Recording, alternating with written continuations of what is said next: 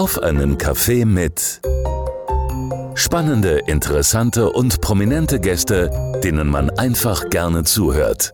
Mit Markus Braun.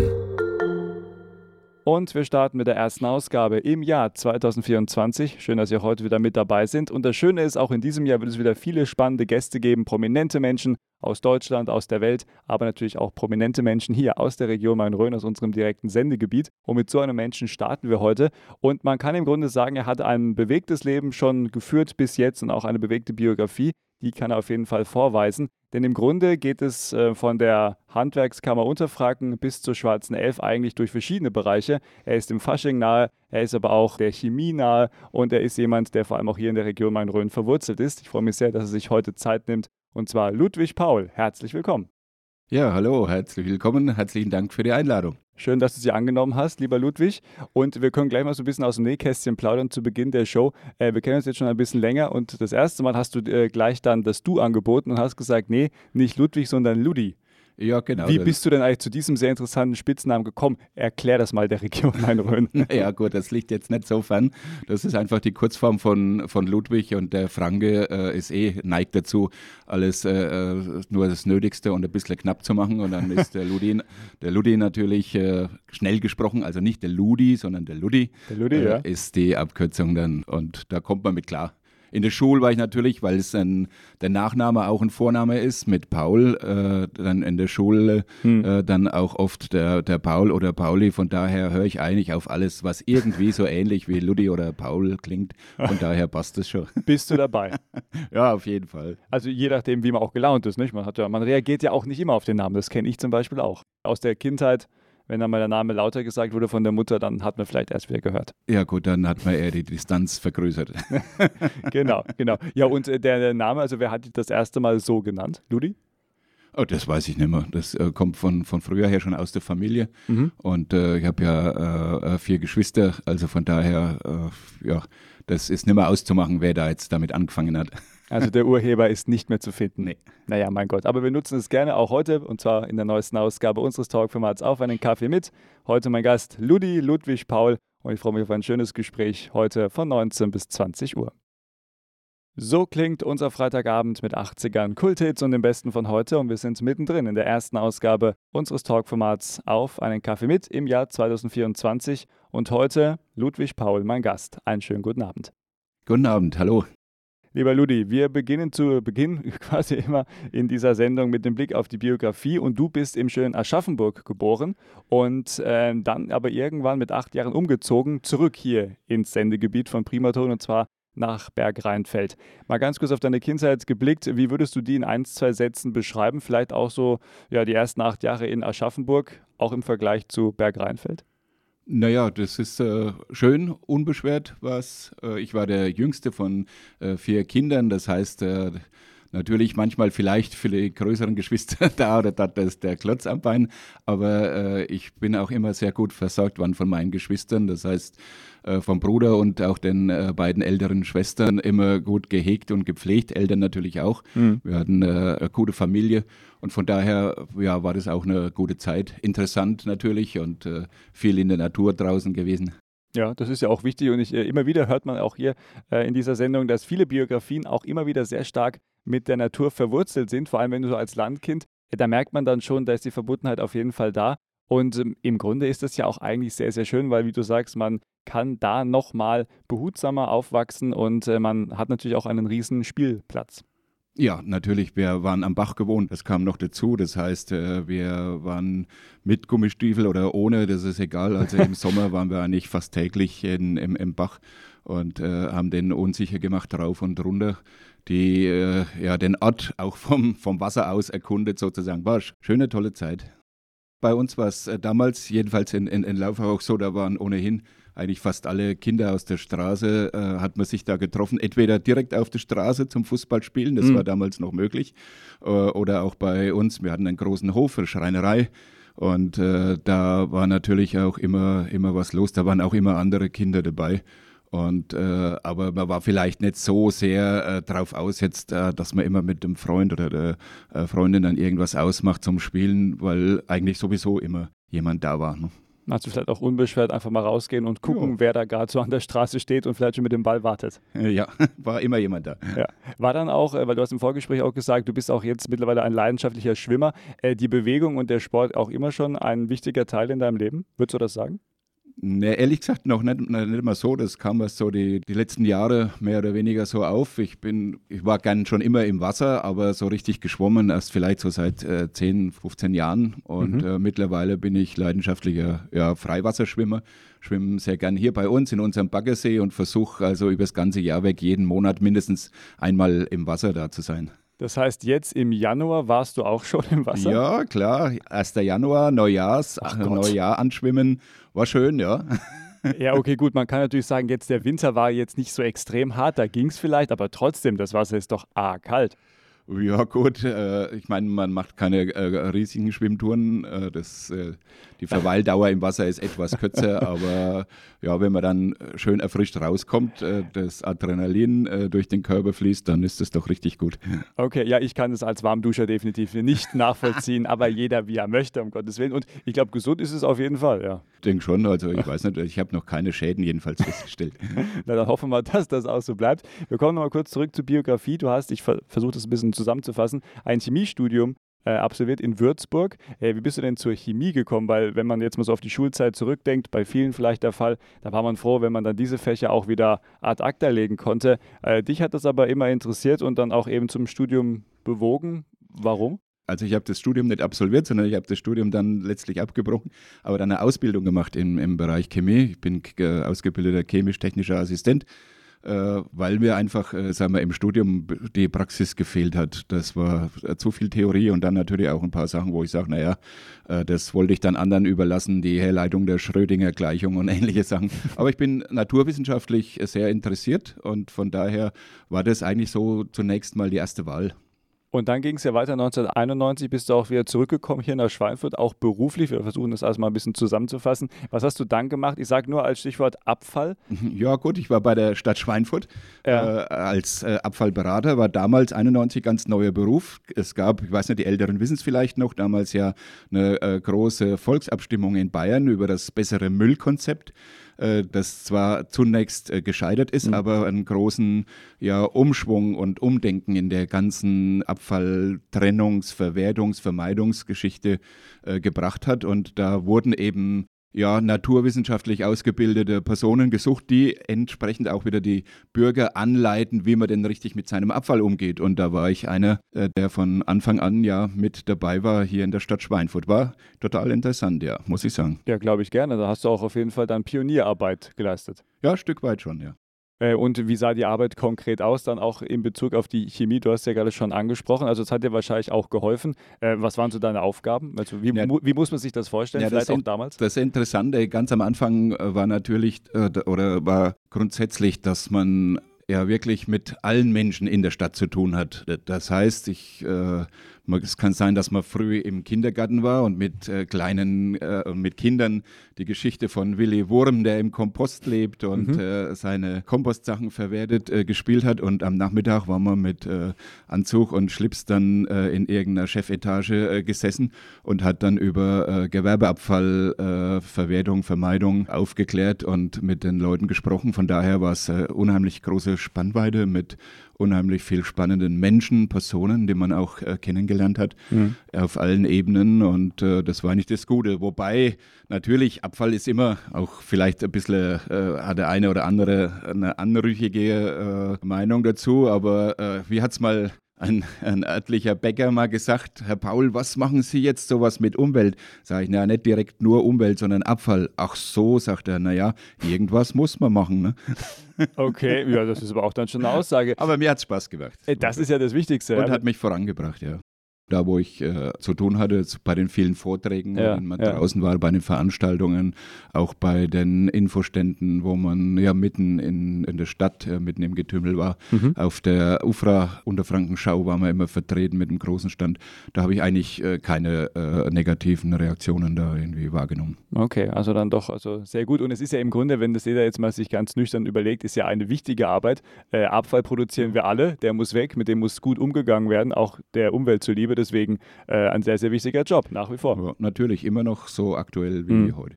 Ähm, und dann, wir versuchen noch mal ein bisschen weiter zu springen, plötzlich stand dann bei dir im Lebenslauf ab 2017 Hauptgeschäftsführer der Handwerkskammer für Unterfranken. Du hast auch gerade schon gesagt, diese Arbeit auch dann in der Stadt Schweinfurt hat dich weitergebracht. Wie kam denn dann der Bogen eigentlich zur Handwerkskammer? Naja, ich hatte mich natürlich bei der Stadt schon weiterentwickelt. Also ich war am, am Ende dann auch nicht mehr der Abfallberater, sondern mhm. Äh, ich, ich hatte äh, entsprechende verantwortungsvolle Positionen als Sachgebietsleiter in der Abfallwirtschaft, aber auch in der Verwaltung. Ich war stellvertretender Betriebsleiter von einem Servicebetrieb mit 200 Mitarbeitern immerhin auch. Und äh, dann gab es diese Stellenausschreibung. Das klang interessant. Ich komme aus einer Handwerkerfamilie. Mein Vater war Schreinermeister. Wir hatten früher eine Schreinerei und äh, ich kenne das Metier, ist nicht unbekannt. Mein Bruder selbst ist auch äh, Schreiner mhm. und äh, jetzt äh, Leiter der Berufsschule in Schweinfurt. Und äh, von daher klang es interessant. ich habe mich beworben, ja, und bin genommen worden. Und es war ab dem ersten Tag bis heute sehr interessant, muss ich sagen.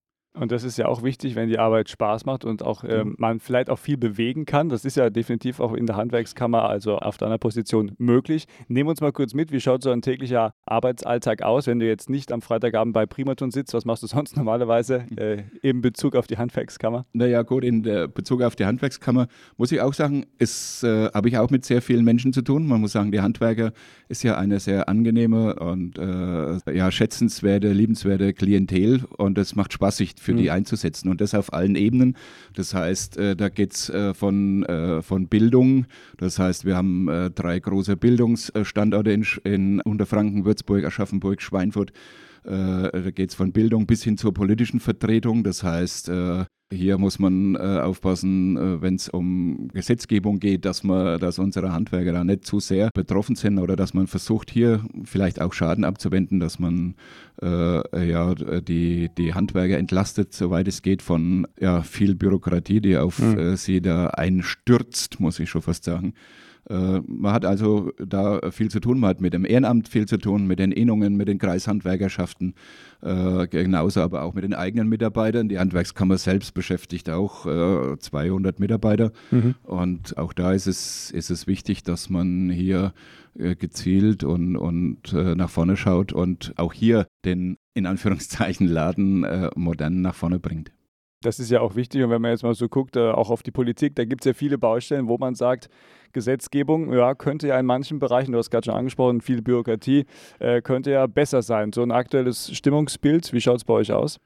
Naja, wirtschaftlich geht es gerade noch, muss ich sagen, aber schon alles deutlich eingetrübt. Man muss sagen, man hat manchmal den Eindruck äh, in der Politik, dass äh, vielleicht gar nicht so äh, sehr gesehen wird, wer denn das äh, ganze Geld erwirtschaftet, äh, das äh, dann am Ende verteilt wird.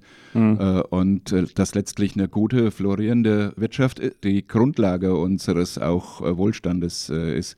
Und äh, das muss ich sagen, das geht von ganz unten, das fängt in der Kommune, in der Gemeinde schon an und äh, geht bis äh, ganz nach oben. Äh, da wünsche ich mir manchmal ein bisschen einen, einen schärferen Blick auf die äh, wirtschaftlichen Gegebenheiten um das Thema jetzt auch abzuschließen, vielleicht auch mit einem positiven Appell oder generell mit einer positiven Einschätzung. Glaubst du denn daran, dass es irgendwann vielleicht auch mal, besonders von der Politik, da ein großes Umdenken geben wird, wo man sagt, jetzt geht es definitiv in die richtige Richtung? Also vielleicht auch noch mehr. Es geht ja teilweise auch in gute Richtungen. Da möchten wir jetzt nicht alles ganz schwarz malen, aber glaubst du, es geht dann nochmal irgendwann richtig geradeaus? Ja, natürlich. Politik wird immer auch von wird natürlich von Menschen gemacht und äh, da muss ich sagen, da haben wir auch äh, sehr sehr gute, sage ich mal, Mitstreiter die, die hier auch mit dabei sind. Und von daher bin ich äh, auch zuversichtlich. Aber mhm. es ist ein, ein Ringen, ein ständiges. Und äh, von daher ist das aber auch das, was Leben ausmacht, wie in jedem ja. anderen Bezug. Aber wie gesagt, die Handwerkerschaft, wir haben äh, sehr viele, sehr gute, sehr hoffnungsvolle Nachwuchskräfte, auch in den jungen Betrieben, junge Meister, junge Meisterinnen, auch sehr viele mittlerweile, Gott sei Dank, äh, die hier hoffnungsvoll in die Zukunft blicken lassen. Dann nehmen wir das heute Abend als Appell gerne mit und ich würde sagen, ich lade dich einfach nochmal ein, lieber Ludi, und dann sprechen wir nur mal über dieses Thema, weil ich glaube, gerne. das ist ein so großes Thema, das kriegen wir gar nicht jetzt in dieser Sendung unter und es soll ja auch um dich gehen und deine Biografie und auch deine anderen Leidenschaften, denn du hast es gerade angesprochen, mit Menschen arbeitest du sehr gerne zusammen Kommunikation ist ja da auch ein wichtiges Stichwort. Und du bist ja auch seit vielen Jahren im Fasching tätig. Äh, auch man kennt dich unter anderem als Sitzungspräsident der Schwarzen Elf hier in Schweinfurt. Und wie das eigentlich losgegangen ist, eine große Faschingsliebe, das wollen wir auch noch thematisieren. Und zwar hier bei Primaton. Heute in der ersten Ausgabe von Auf einen Kaffee mit im Jahr 2024. Gleich sind wir zurück. Und wir sind noch mittendrin in der neuesten Ausgabe unseres Talkformats Auf einen Kaffee mit. Damit einen schönen Freitagabend und heute an meiner Seite unter anderem auch der Vorsitzende der Schwarzen Elf aus Schweinfurt und zwar Ludwig Paul. Einen schönen guten Abend nochmal. Hallo, guten Abend. Ludi, jetzt haben wir schon über viel gesprochen, über deinen Werdegang, wie das auch losging, beispielsweise in der Handwerkskammer für Unterfranken. Und jetzt kommen wir zu deiner anderen Leidenschaft und zwar Fasching. Und im Vorgespräch hast du gesagt, im Grunde hast du ja zum einen ein Trauma mit einer Tomate und zum anderen aber auch schon immer äh, die große Leidenschaft Fasching verspürt. Mal ganz ehrlich, wie ging es denn bei dir los und was hat diese Tomate damit zu tun? Mal kurz erklärt. Na, die Tomate hat grundsätzlich eigentlich gar nichts mit zu tun, eigentlich nur mit äh, Verkleidungen. Unsere Mutter hat uns als Kinder äh, mal eine Kostüm genäht, eine Tomate, mhm. aber das war natürlich nicht so spannend. Äh, aber hat einen Haufen Arbeit gemacht und äh, sie war, glaube ich, sehr stolz auf das Kostüm und äh, wir alle vier Kinder mussten also dieses äh, Tomatenkostüm irgendwann mal durchwachsen. Ein Jahr musste man immer mal die Tomate sein und dann durfte man wieder Cowboy, Indianer, Bäcker, Metzger, egal, irgendwas anderes sein. Aber äh, das Tomatenkostüm ist immer noch so ein kleines Trauma im Hintergrund. Ja, ist vielleicht jetzt aber, wo äh, äh vegan und, und, und Veggie wieder einen Aufwind erlebt, ist Kommst ja vielleicht, vielleicht jetzt ein ja. bisschen anders. Okay, ja gut, aber ich kann es nachvollziehen. Ich wäre jetzt als kleiner Markus auch nicht gerne als Tomate rumgelaufen. Wobei man ja sagen muss, also man sollte vielleicht auch äh, zur Ehrung deiner Mutter sagen, ich meine, selber mal ein Kostüm nähen, das haben auch nicht viele drauf. Und ja, äh, toll. Also. er war ja auch eine schöne Geste und sie hat es ja auch wahrscheinlich gut gemeint. Ja, auf jeden Fall. Immer, ja. Ja. Okay, also die Tomate haben wir jetzt quasi so ein bisschen abgehakt, aber natürlich Fasching, du hast schon angesprochen, du warst als Cowboy unterwegs, du warst als Indianer unterwegs, vielleicht auch so die Klassiker oder was auch immer. Ähm, aber wann hast du gespürt, Mensch, also Fasching, das hat schon immer eine wichtige Rolle gespielt oder ja, Fasching hat mich immer begeistert. Gab es da so einen prägenden Moment? Mm, ja, nicht direkt, aber äh, sagen wir mal so, ich habe in der Schule schon äh, gern äh, äh, angefangen, dann so ab der siebten, achten Klasse Gedichte zu schreiben über Lehrer, ihre Eigenarten und, und was da äh, so los ist oder auch über Mitschüler oder Schüler. Also eine kleine Bühnenrede. Und, äh, mit Veröffentlichung dann zum Teil in der Schülerzeitung und äh, ja, das habe ich natürlich dann auch bei der Jugendgruppe gemacht. Das war in der äh, Jugendgruppe von der Kolbing-Familie. Und äh, die Schwarze Elf ist ja eine Faschingsgesellschaft der Kolbing-Familie Schweinfurt. Mhm. Und dann kam irgendwann mal einer und hat gesagt, Mensch, äh, hat mich da gehört und hat gesagt, Mensch, das wäre doch mal was, du könntest doch eigentlich auch bei der Schwarzen Elf was machen. Ja gut, dann habe ich da halt auch mal was geschrieben und äh, ja. War so nebenbei mal locker aus der Hüfte, ja. Ja, so ganz äh, äh, locker nicht. Man braucht, man muss sich schon ein bisschen mit beschäftigen, aber es macht Spaß. Äh, und äh, dann, ja, 82 war die erste Büttenrede und äh, ja, bis heute bin ich da also am Schreiben auch. Ja. Viel das ist das, was Spaß macht und das ist das, was die Schwarze Elf auch ausmacht. Wir legen sehr viel Wert aufs gesprochene Wort, aufs äh, geschriebene Wort. Wir machen alle unsere Texte selbst. Also wir bei uns treten keine äh, Fremdbüttenredner auf, sondern ist alles selbst geschrieben, sind alles eigene Aktive, die auftreten. Mhm. Und äh, dann von einfach spaßig, ulkig äh, am Sketch bis hin, aber auch zur äh, Satire und ironischen Vortrag. Von daher, äh, ja, das ist das, was Spaß macht. Ne? Mhm, absolut. Und da könnte man, oder da sollten wir auch äh, Peter Kuh natürlich äh, nicht vergessen, ihn mal erwähnen. Ja, natürlich. Also auch eine also, ganz spitze Zunge, immer mit, also mit Tiefgang und da muss man auch dann gut zuhören, aber immer wieder sehr beeindruckend, wie er dann auch, sagen wir mal, ernste Themen da sehr gut verpackt verpackt und ich glaube auch manchmal sehr, sehr gezielt auch den Finger in die Wunde legen kann, vor allem auch in politischen Sachen. Ja, Peter Kohn äh, verkörpert ja diesen politischen, äh, mhm. die politische Fastnacht äh, sehr gut. Also einer der, der besten Redner in dem Bereich oder auch Schreiber, Autoren, muss man auch sagen. Er schreibt selbst. Und äh, was er halt nicht so kann, ist äh, das, äh, das, das Fränkische, den Dialekt. Da bin dann eher ich zuständig. Also okay. das kriegen, Arbeitsaufteilung. Das kriegen wir dann hin, ja. Und äh, äh, von daher äh, ja, ist das schon sehr gut. Gute Arbeitsaufteilung, wie du sagst. Und vor allem auch ja, haben wir noch eine gute Gemeinschaftsarbeit immer. Und äh, ich glaube auch der Moment, wenn du dann, also das Schreiben, ja, kann ich nachvollziehen, wenn man selber etwas kreiert, selber sich etwas, ähm, oder sagen wir mal, seine Gedanken dann in diese Form bringen kann, damit es lustig klingt oder vielleicht auch nachdenklich, je nachdem. Äh, das macht Spaß, aber auf der Bühne selber zu stehen, ist natürlich auch dann eine, eine große oder ein großer Moment der Leidenschaft, würde ich jetzt mal so behaupten. Und du hast gesagt, 82 ging es los, da warst du als Hausbesetzer und Dauerdemonstrant unterwegs. Ja. Sehr schön. Dann gab es aber auch 1986 zum Beispiel den Computer Freak, 87 dann ein Statistiker, Magier warst du auch schon ein Jahr später. Also du hast ja auch immer etwas einfallen lassen. Äh, wenn man dann auch auf der Bühne steht und man hat ja gewisse Themen, die man aufgreifen möchte, wie wichtig ist dann auch, dass das Kostüm passt? Weil man spricht ja mehrere Themen an, aber äh, wie wählt man vielleicht auch dann eben aus, als was ich da drauf gehe? Als Magier, als Statistiker, wie gehst du daran? Ja, der, der Auftritt oder heutzutage würde man vielleicht sagen, die Performance. Ja, ganz wichtig, muss, äh, muss komplett sein und sie muss vor allem authentisch sein. Aha. Das heißt, äh, alles, was wir, äh, alles, was du äh, auf der Bühne sagst, musst du in irgendeiner Form auch verkörpern. Da hilft natürlich auch das Outfit dazu. Mhm. Äh, ist aber nicht alles. Äh, Outfit und scheiß Text ist natürlich auch nichts. das, ja, muss, das muss schon zusammenpassen. Auf der anderen Seite ist Authentizität wirklich das, das Wichtigste. Das ist das, was viele beim, beim Schreiben vergessen oder denken, auch oh Mensch, da habe ich eine schöne äh, Büttenrede, die ist ja super angekommen bei dem und dem Verein oder bei der und der Faschingsveranstaltung, dann nehme ich die und trage die auch mal vor. Mhm. Wenn aber die Person nicht zum Text passt, dann äh, ist das nichts. Und unsere mhm. Reden, dadurch, dass wir sie selber schreiben, alle, äh, die sind sozusagen den äh, Darbietenden auf den Leib geschrieben. Und wenn das Publikum, wenn man das Publikum mal so weit hat, dass sie die Rolle abnehmen, die auf der Bühne steht, dann kann man im Endeffekt auch fast alles erzählen und dann wird es so gut.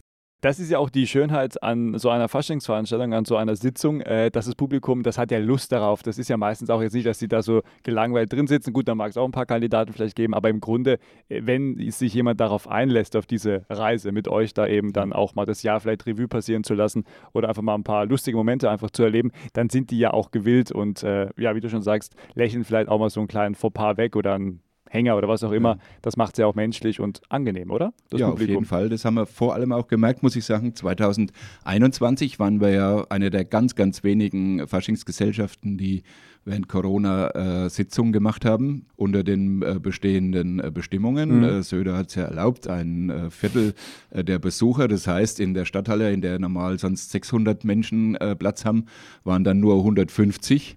Und wir haben auch gesagt, Mensch, äh, kommt da überhaupt Stimmung auf? Aber wie du es gesagt hast, die 150, die waren dann so in Anführungszeichen heiß auf Fasching mhm. und äh, waren so mit dabei und waren auch froh und dankbar, dass jemand was gemacht hat, muss ich auch sagen. Und äh, die, äh, von, von daher ist es ganz wichtig und haben wir da auch ein, ein, ein gutes Publikum. Wir haben es gemerkt damals, haben uns auch Leute gesagt, Mensch, schön, dass ihr was gemacht habt. Es war eine Originalrückmeldung, hatte einen Trauerfall einen schweren vor einigen Jahren und mhm. hat gesagt, seit sie hat jetzt das erste Mal wieder richtig herzhaft lachen können, seit äh, da jetzt bei uns in der Sitzung war. Und wenn man solches Feedback bekommt, dann ist das einfach schön und dann weiß man auch, warum und für wen ja. man es macht. Etwas Besseres gibt es nicht, oder? Ja, passt. Und das ist ja das, was wir eigentlich äh, äh auch wollen. Natürlich soll es uns auch Spaß machen, aber der Fasching ist ja keine Selbstdarstellung. Das muss man aufpassen. Das darf es nicht werden, sondern äh, einfach den Leuten mal ein paar Stunden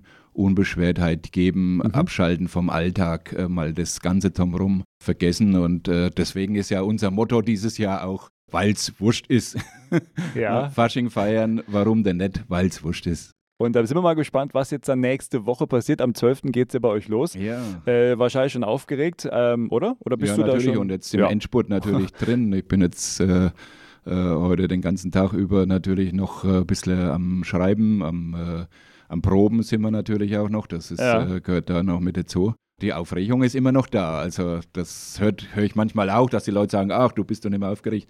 Nee, nee, ich glaube, wenn man mal nicht mehr aufgeregt ist, dann... Äh, dann sollte man aufhören. Dann sollte man aufhören. Dann, das kenne ich auch. Ohne, so, so ein bisschen Lappenfieber ist immer oh. dabei, vor jeder Sendung. Äh, weil wenn das weg ist, dieses Gefühl, ich glaube, dann macht das auch keinen Spaß mehr. Das gehört dazu die Infos, äh, wie man beispielsweise auch euch dann erleben kann jetzt in diesem Jahr, weil es wurscht ist. Ne? Also, aber man muss ja trotzdem auch Karten kaufen vorher, sonst wird das nichts mit dem Motto. Äh, wie kommt man denn an Karten? Nächsten Freitag geht es ja los. Gibt es noch an der Abendkasse oder Online-Karten? Wie kann man euch erreichen? Ja, es gibt noch Karten an der Abendkasse sicherlich auch, aber geschickter ist eigentlich, wenn man äh, entweder äh, online über die Homepage oder äh, direkt über die Karten-Hotline, die ist aber auch auf der Homepage dann zu finden, äh, direkt dann äh, bestellt, dann werden die zurückgelegt und man kann dann einfach vorbeikommen und rein in einen entspannten, äh, schönen Faschingsabend rutschen. Und zwar unter schwarze11.de. Da gibt es alle Infos. Einfach mal reinklicken und dann sehen Sie vielleicht Ludi Paul schon nächsten Freitag auf der Bühne. Wann geht's los? 19 Uhr, 19.30 Uhr? Freitag, Samstag 20 Uhr und sonntags beginnen wir um 18 Uhr, damit es für den Montag nicht ganz so spät wird. okay, ihr denkt sogar auch ans Publikum. Sehr gut. Wir denken an alles. Da könnten ja sogar Morning Show Moderatoren mal vorbeikommen, wenn ja, der Wecker um 4.20 Uhr geht. Vielleicht habe ich auch einfach wach. Ja, mal gucken. Okay, sehr schön. Ja, vielen Dank bisher. Äh, hat großen Spaß gemacht. Wir kommen jetzt zu unserer Genussfrage Musik, die dürfen wir nicht vergessen. Und du hast uns auch einen besonderen Song mitgebracht. Welches Schweiner darf sein? Und die Frage vor allem auch, warum? ja, also ich äh, wünsche mir ein, ein Lied von Georg Danzer. Mhm. Das heißt Die Freiheit. Und äh, ich äh, finde es äh, wunderschön. Warum? Äh, A, Austropop finde ich gut. Also äh, Danzer, Ambros, STS, das sind tolle Songs, die sie uns da vermacht haben und äh, vor allem oft und viel auch mit äh, Tiefgang und, und, und, Hintergründigkeit. Und dieses Lied Freiheit von Danzer ist auch was ganz Besonderes, also, wo er eben so schön deutlich macht, äh, Freiheit braucht eben Freiheit. Man kann sie nicht einsperren. Mhm. Und äh, gerade auch fürs Kreativsein ist Freiheit was ganz, ganz wichtig ist. Kreativität kann nicht wachsen, wo keine Freiheit ist. Und äh, ich selber ja mache auch gern, gern Kabarett und, und da ist es einfach auch wichtig, die Freiheit zu haben, mal bestimmte Dinge zu sagen im Fasching wie im Kabarett ohne jemanden zu verletzen, natürlich, aber äh, trotzdem auch sich die Freiheit nehmen dürfen, sich die Freiheit erlauben zu dürfen, mal Dinge zu sagen, die vielleicht auch gesagt werden müssen. Mhm, vielleicht auch manchmal den Spiegel vorhalten. Ja, genau. Dann sind wir mal gespannt und hören uns diesen Song an. Ein alter Song, der ist so bei Primaton schon sehr lange nicht mehr gelaufen. Das glaube ich. Ja. Aber auch das ist die Schönheit dieser Sendung. Wir freuen uns immer, wenn wir auch solche Perlen wieder mal auspacken dürfen. Und deswegen, lieber Ludi, darfst du jetzt auch hier Radiomoderator spielen. Als Sitzungspräsident gar kein Problem. Die Anmoderation kriegst du bestimmt auch großartig hin. Die Region Main-Rhön hört dir heute Abend gerne zu. Ja, meine Damen und Herren, Sie hören gleich den nächsten Song, Freiheit von Georg Danzer. Was Schönes zum Mitschwelgen, zum Mitsingen und vor allem auch zum Mitfühlen. Georg Danzer, die Freiheit. Musik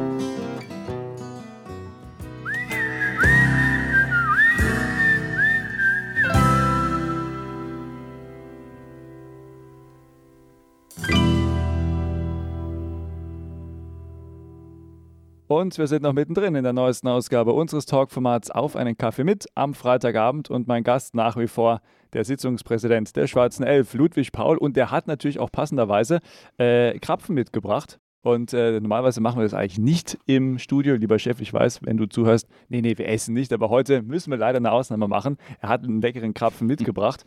Ähm, erstmal mal schönen guten Abend, lieber Ludi. Ja, hallo, grüß dich. Ich muss jetzt auch gleich mal reinbeißen, deswegen würde ich dir jetzt auch gleich die Chance geben. Äh, was ist denn dir noch wichtig? Was möchtest du noch loswerden? Denn die schöne Tradition bei Auf einen Kaffee mit ist auch immer, dass unser Gast noch ein kleines Schlussstatement dalassen kann. Ähm, deswegen auch dir jetzt die Möglichkeit gegeben, was möchtest du unseren Hörern noch mitgeben? Und ich beiße so lange in diesen Krapfen rein. Vielleicht äh, ja, ist auch der Fasching ein bisschen äh, so Symbol dafür, dass man sagt, nicht alles zu ernst nehmen, alles hat seine Zeit.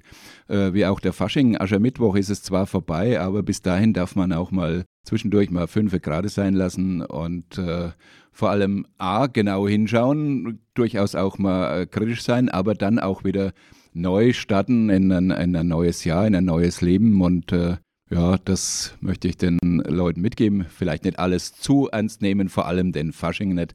Manche sagen ja, Fasching ist eine ernste Sache, aber äh, wenn man zu ernst nimmt, macht er auch keinen Spaß mehr.